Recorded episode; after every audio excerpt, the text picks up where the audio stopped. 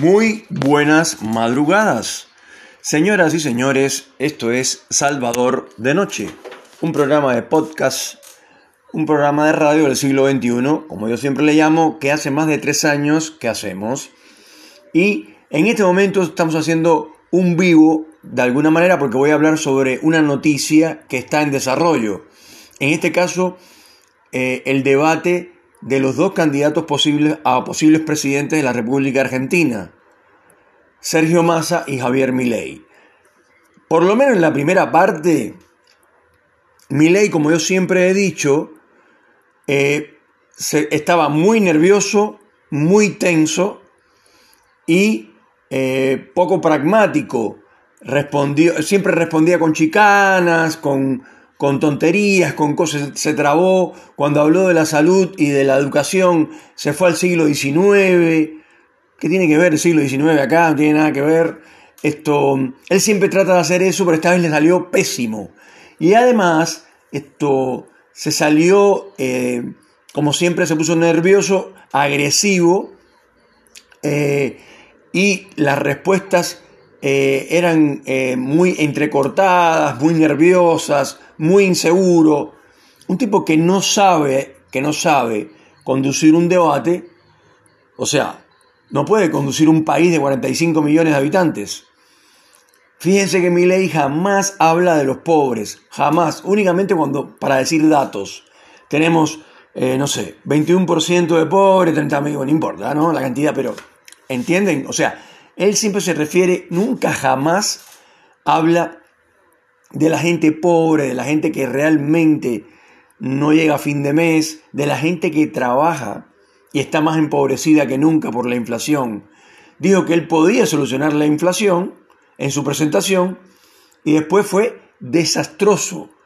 En, este primera, en esta primera parte, Massa fue increíblemente eh, esto, muy, muy, bien conducido con el tema de Margaret Thatcher, con el tema de, la, de las Islas Malvinas, eh, con el tema del Papa.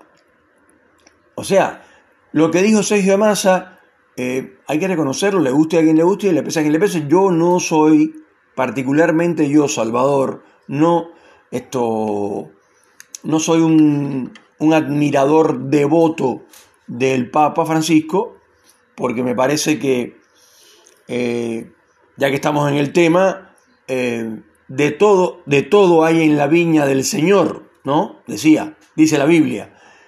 Entonces, yo creo que él debería haber invitado o atendido de una manera eh, más educada eh, y más esto eh, más diplomática, más humana, por ejemplo, a Mauricio Macri con su esposa y su hija, que los trató bastante mal, y no recibir a personas como Eve de Bonafini, que aunque esté muerta era una vergüenza para este país.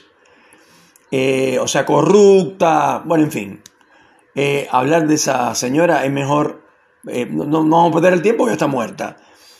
Entonces, esto, es, o sea, no le puedes decir al Papa, o sea, hay que respetarlo, a menos que, repito, yo no estoy muy de acuerdo con las cosas que ha hecho el Papa y la gente que ha recibido el Papa de Argentina, porque ha recibido a los peores, y cuando han ido personas normales, los ha tratado por, hasta por ahí nomás, digamos, ¿no? Con bastante indiferencia.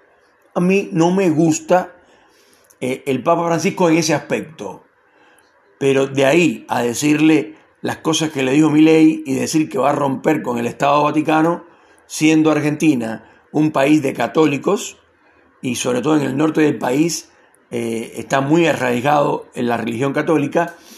Eh, la verdad, fue desastroso la primera parte del debate para Javier Milei. Estuvo muy inseguro, no contestó ninguna pregunta. De las preguntas que le hacía Massa, por sí o por no, va a cerrar el Banco Central. Descubrió que lo habían echado del Banco Central. Eh, le descubrió a todo el mundo que él pidió que hiciera un psicotécnico para ambos y Javier Milei no quiso. Señores, con mucho respeto lo digo, las personas que votaron por Milei, acá en Neuquén ganó Milei, ¿eh? Yo no sé la gente qué es lo que está pensando, pero lo hago con mucho, lo hago con mucho respeto. Javier Milei a mí se me parece a Ricardo Ford. Recuerden que Ricardo Ford tenía una fortuna personal, hoy le comentaba a unos amigos, una fortuna personal de 200 millones de dólares. Y el tipo estaba buscando eh, todo el tiempo que lo vieran las cámaras, la televisión, la fama. Ese programa que hizo, nada más que le quedó horrible, esto como una especie de, de reality show en su casa, que se fue la luz y gritó mamá, bueno, en fin, un papelón. Esto para mí, mi ley, es exactamente igual a Ricardo Ford. Y la gente que están cerca de mi ley, ahí sí la cosa se pone muy grosa porque son terriblemente prepotentes, gritones, maleducados y sobre todo eh, como extrema derecha esto, no quieren eh, obviamente que haya nada gratuito, eh, que las universidades sean o sea, quieren, digamos, traer a los hermanos chilenos, con todo respeto y cariño, pero a acá, donde en, en Chile todo está privatizado. Ni siquiera en los hospitales públicos.